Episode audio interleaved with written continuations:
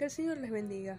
Hebreos 6, versículos 1 al 3 dice, Por tanto, dejando ya los rudimentos de la doctrina de Cristo, vamos adelante a la perfección, no echando otra vez el fundamento del arrepentimiento de obras muertas, de la fe en Dios, de la doctrina de bautismos, de la imposición de manos, de la resurrección de los muertos y del juicio eterno.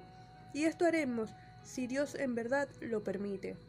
El autor del libro a los Hebreos les exhorta a avanzar en el crecimiento de Dios, pues éstos aún respondían a las costumbres judías, donde para acercarse a Dios seguían actos rituales como los lavamientos y la imposición de sobre víctimas animales.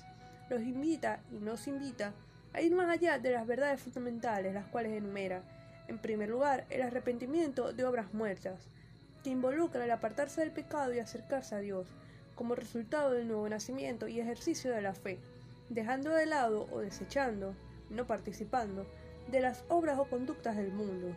Este fue el mensaje con el que Jesús inició su ministerio, llamando al individuo al arrepentimiento. La segunda verdad es la fe en Dios, la fe que transforma, que promueve el crecimiento, no solo es saber que Dios existe, es confiar plenamente en Él, en su palabra y soberanía, es procurar su aprobación. En tercer lugar, se menciona la doctrina del bautismo, que simboliza la elección voluntaria de morir al mundo y vivir para Dios, no permitiendo que el pecado, la concupiscencia y la iniquidad se enseñoreen del cuerpo, sino presentándonos como sacrificio vivo, santo y agradable al Señor.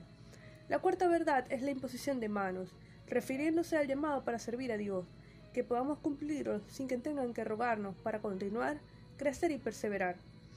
En quinto lugar, el autor del libro de los Hebreos hace mención a la resurrección de los muertos, que es la principal esperanza del cristiano, y esta debería motivarnos a perseverar en santidad durante nuestra vida cristiana. Y la sexta verdad es el juicio eterno. Ciertamente daremos cuenta por toda obra, palabra y aún por el pensamiento, las intenciones o motivaciones por las que hicimos o dejamos de hacer las cosas. Sin embargo, ninguna condenación hay para los que están, es decir, permanecen y perseveran en Cristo Jesús. El creyente genuino, verdadero, tiene convicción de su salvación. El pasaje termina enseñándonos que debemos depender de Dios para seguir creciendo. Vamos a orar. Señor, te damos gracias por tu palabra, te damos gracias por tu bondad y por tus misericordias que son nuevas cada mañana. Te pedimos que seas tú obrando nuestras vidas, que pongas tanto el querer como el hacer por tu buena voluntad para seguir creciendo en ti. En el nombre de Jesús. Amén.